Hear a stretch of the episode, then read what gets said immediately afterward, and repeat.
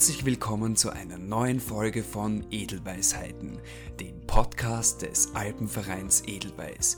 Und obwohl Weihnachten schon ein wenig zurückliegt, haben wir heute ein sehr besinnliches Thema. Also nicht im Sinne von wir stehen um den Baum herum und singen, sondern heute geht es um Körper und vor allem um den Geist. Und dafür habe ich eine großartige Gesprächspartnerin. Und zwar die Julia Rappich. Sie leitet nicht nur seit langer Zeit schon viele Veranstaltungen in diesem Bereich, sondern hat auch in dieser Richtung gerade eine fantastische Masterarbeit geschrieben. Aber davon soll sie euch später mehr erzählen. Wenn ihr nach diesem Gespräch genauso viel Lust auf eine der tollen Veranstaltungen bekommen habt, dann empfehle ich euch natürlich einen Besuch auf www.alpenverein-edelweiß.at. Dort findet ihr alle weiteren Details zu allen Veranstaltungen, die in Kürze abgehalten werden. Doch bevor es losgeht, möchte ich mich im Namen vom gesamten Team Edelweiß bei euch allen bedanken. Nicht nur fürs Zuhören, sondern weil der Alpenverein Edelweiß immer noch die mitgliederstärkste Teilsektion im gesamten Alpenverein ist. Vielen Dank. Vor allem vielen Dank an alle treuen und auch an die neuen Mitglieder. Ihr macht diesen Verein zu etwas ganz Besonderem. Aber nun genug von uns bzw. von mir. Lassen wir Julia Rappich zu Wort kommen. Los geht's! Ja, hallo Julia, schön, dass wir es heute geschafft haben. Julia, meine allererste Frage an dich. Was machst du eigentlich beim Alpenverein? Was ist deine Position und was ist deine Aufgabe? Mhm. Ja, danke mal für die Einladung. Ich freue mich sehr, dass ich heute hier sein kann. Meine Aufgabe beim Alpenverein ist, dass ich ähm, so Expertin bin für das Thema Körper und Geist. Mhm. Und ich beschäftige mich auch mit äh, Frauen im Alpenverein. Ja, Super also habt ihr auch, genau. Mhm. Meine allererste Zwischenfrage sogar, was macht dich denn zur Expertin? Was mich zur Expertin macht, also zur Expertin macht mich, dass ich eine, einen postgradualen Master habe in dem Bereich. Ich habe auch jetzt erst meine Masterarbeit dazu geschrieben und habe das Thema Stressvergehen beforscht. Ja, habe mit äh, Teilnehmerinnen an den Wanderungen von meiner Kollegin Renate Nowak, sie ist Psychotherapeutin und mir, Interviews geführt und die untersucht und da bringe ich heute auch Ergebnisse mit.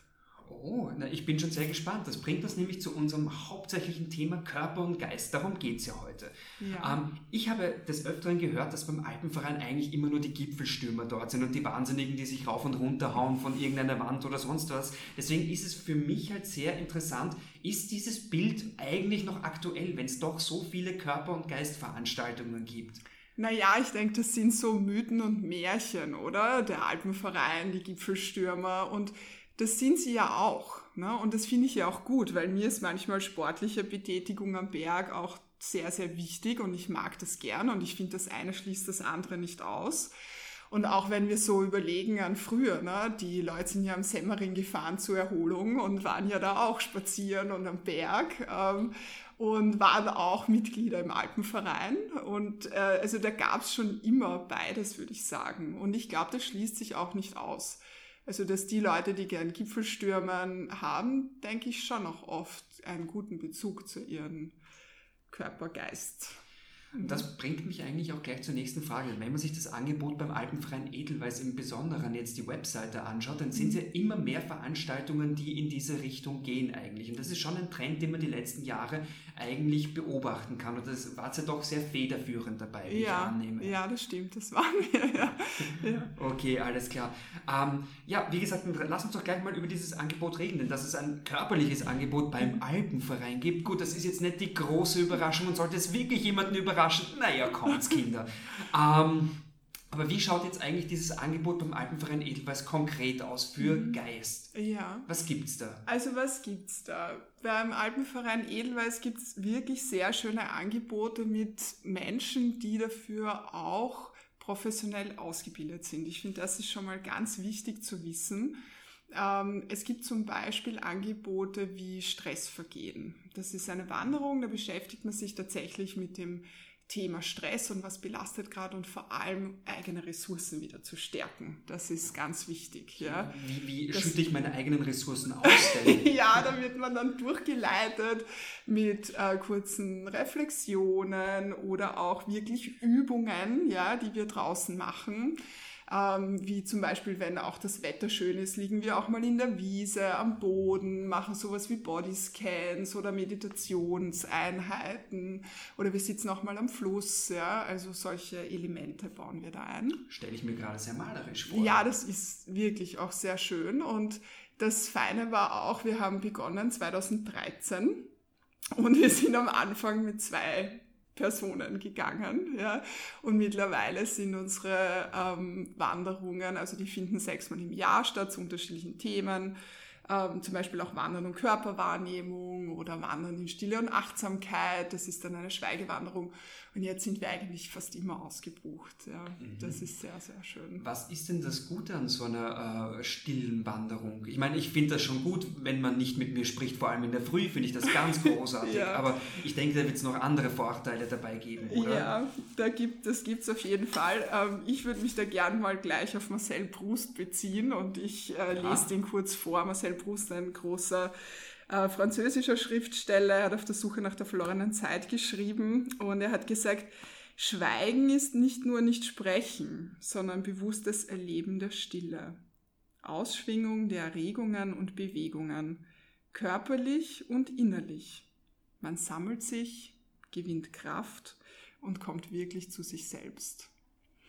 Genau, und das ja, kann ich. Bei dem Zitat habe ich schon wieder ein bisschen Kraft getankt, ja, glaube ich. Genau. Und also das kann ich wirklich unterstreichen, vor allem was die ähm, Personen, die mit uns mitgehen beim Schweigewandern so mögen, ist, dass sie sagen, sie können so gut bei sich sein und gleichzeitig sind sie in der Gruppe gut aufgehoben mhm. und das entspannt. Also es ist was anderes, als alleine schweigend zu gehen. Und wir machen dann auch, wir geben Impulse, Nachdenkimpulse und machen dann, stellen uns immer wieder auch zusammen im Kreis und reflektieren, was gerade in den Personen auch so vorgegangen ist. Ja. Darf ich ganz kurz fragen, weil es mich interessiert, was sind solche Impulse, was sind Nachdenkimpulse in dem Fall? Ähm, so sagen wir die Wurzel aus 23 oder ich meine, das wird es wahrscheinlich nicht sein. Nein, das ist es nicht. Ähm, also wir haben die Schweigewanderung immer im November und es geht, es ist oft sehr bedecktes Wetter, manchmal auch Nebel und so. Das eignet sich sehr gut zum Schweigen.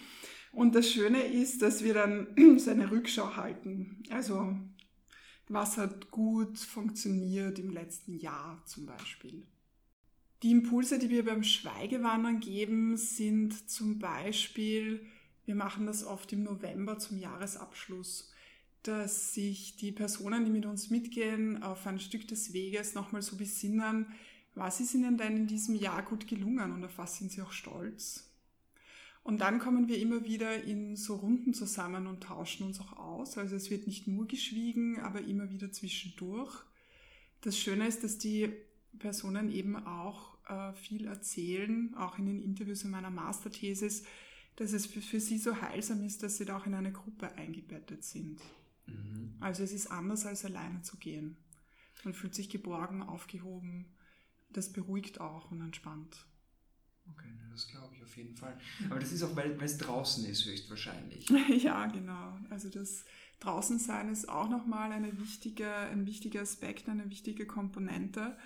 Und da würde ich jetzt gerne auch ein paar so äh, Aspekte aus meiner Masterarbeit erzählen. Ja, ich Nämlich, hoffe, die verstehe ich. ja, ganz, ganz sicher, da brauchst du dir keine Sorgen machen. Nee, Moment. also, ähm, was ich so interessant finde, ist, dass im Jahr 2050 schätzungsweise 50 Prozent der Menschen in Städten wohnen werden und im Durchschnitt die Menschen in Europa 90 Prozent der Zeit in geschlossenen Räumen verbringen. Ich wusste nicht, dass das bis dato anders ist. Okay. ja, also äh, scheinbar ist es jetzt schon noch anders, aber also es leben nicht so viele Menschen in den Städten und deshalb. Das mal einem 14-Jährigen mit einer Playstation. ja, das stimmt. Und auf jeden Fall ist es äh, so, dass äh, sich aber so eine reizhomogene Umwelt, also eine Umwelt, in der sich nicht viel verändert. Ne? Wenn wir drinnen sind, das bleibt eher alles gleich aus. Wir malen alle zwei Wochen neu aus oder hängen neue Bilder auf oder so. Aber so reizhomogene Umwelten, die sind eigentlich nicht sehr gut für unsere Entwicklung. Mhm.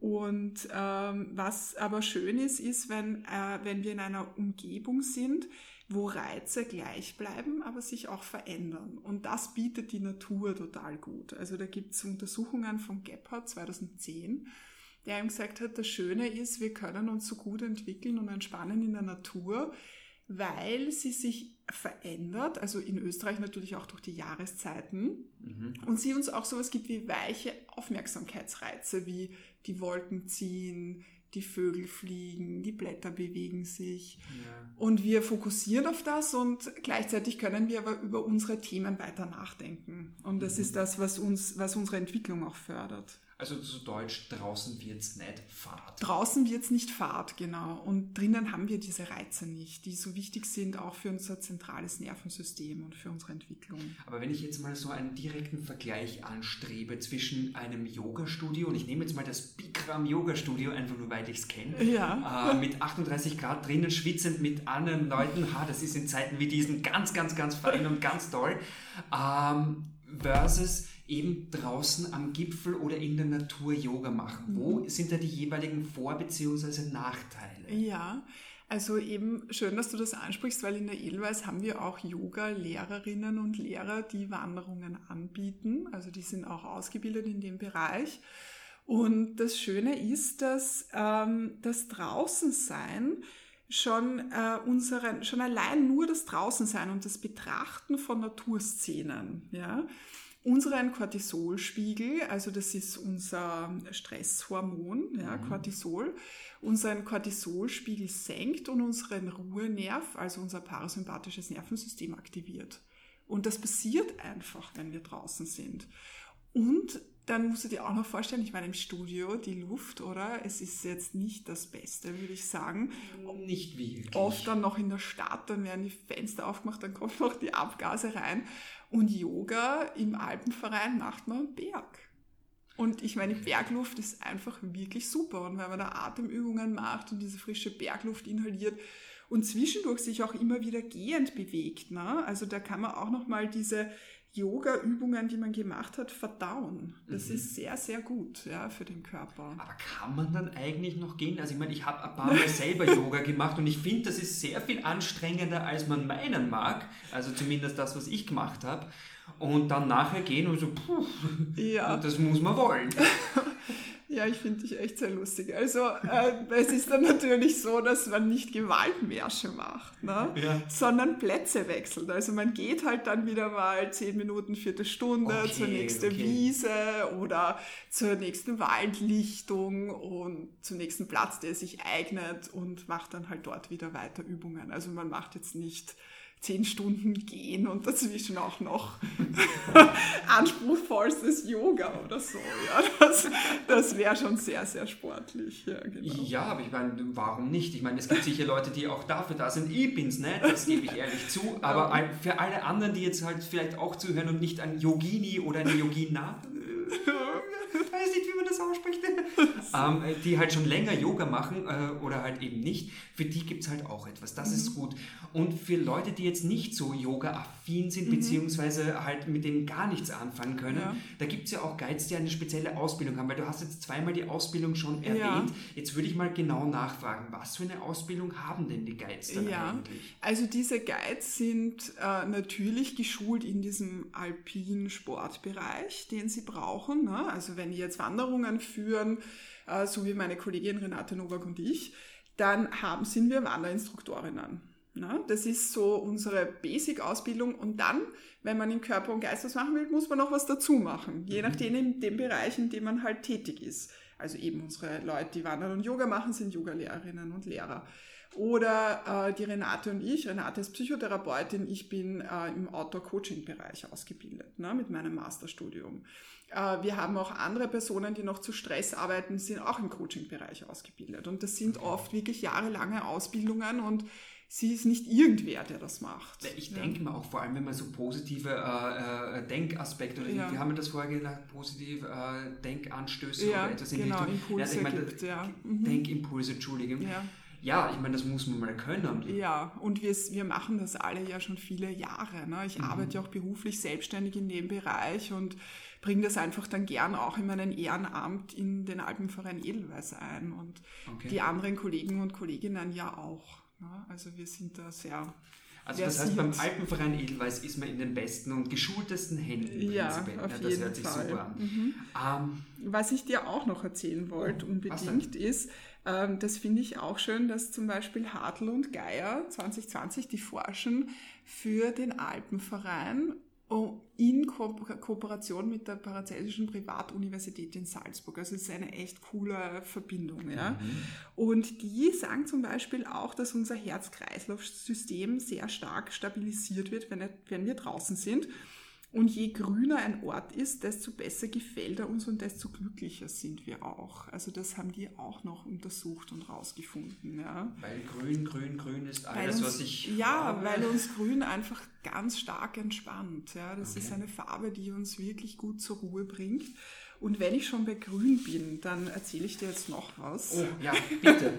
ich hoffe, jetzt erzählst okay. du mir aber nichts Parteipolitisches, oder? Nein, okay. nichts Parteipolitisches. Aber was ich dir auch noch erzählen möchte, ist, dass ja ein Naturraum, der sehr grün ist, nämlich unser Wald, seit einigen Jahren an hohe Bedeutung gewonnen hat. Mhm. Da es den japanischen Forscher Jin Lee und der hat so Waldtherapiezentren aufgebaut. Ja? Also da waren Leute, die in, in Reha sind, in Japan, also Rehabilitationszentren sind, die hat er dann in den Wald gebaut und festgestellt, also wirklich jahrelange Langzeitstudien hat er gemacht, echt ein spannender Mann. Und der hat festgestellt, dass sich die viel schneller erholen. Ja, aber äh, wie, wie kann ich mir das vorstellen? Schaut das dann aus wie bei den Ewoks, dass sie da so riesige Baumhäuser haben? irgendetwas in die Richtung? Naja, es, also Baumhäuser sind es gerade nicht, aber es sind Reha-Zentren wirklich direkt im Wald. Okay. Ja, die stehen im Wald. Und die Leute gehen wahnsinnig viel spazieren raus, schauen ins Grüne, haben alle Fenster auch ins Grüne hinaus. Mhm. Und mh, er leitet das dann auch so an, dass die Leute kleine Wege durch den Wald gehen und das sehr bedacht und ähm, besinnt. Und die Ergebnisse zeigen eben, dass zum Beispiel Gehen an sich schon Unruhe und Niedergeschlagenheit wegmacht. Mhm. Ja. Aber nur im Wald das Gehen ist ein, so einen wirklich positiven Impact auf, unser, äh, auf unsere Psyche hat. Und das ist das Schöne. Ja. Okay, weiß man auch warum? Mm, naja, also das er hat da viel geforscht. Weil man sich mehr gehen. konzentrieren muss, ob da Wurzeln sind oder Steine und deswegen oh. sich mehr in einem Moment befindet oder sind es die äh, Paraffin? Nein, ja. was, was, machen die Bäume? Was ja, genau. Also ich glaube... Ähm, Para die, die Dinge, also die, glaube ich, sind ja, ja das hört sich Stoffe, ja, genau. Also ich sag mal, sollte unser Biologe hier zuhören, ihr könnt uns gerne schreiben auf Instagram, Facebook von äh, Alpenverein Edelweiß, wir sind dankbar dafür. ja, also ich glaube, es sind Terpene, die Botenstoffe, ja. die sich die Bäume senden. Und da haben, haben sie eben auch herausgefunden, also dieser Forscher Jing Li, dass das unser Immunsystem total stärkt. Ja. Mhm. Und deshalb ist Waldon, was ich eben vorher auch schon gesagt habe, von Gebhardt, diese Untersuchung, dass so äh, weiche Aufmerksamkeitsreize für uns sehr gut sind. Und das haben wir natürlich durch die Bewegung der Blätter. Im Wald haben wir oft Bäche auch, die haben auch sowas, so eine weiche Aufmerksamkeitsreiz. Ja, ja. genau. Und das hilft uns wirklich beim Gesunden.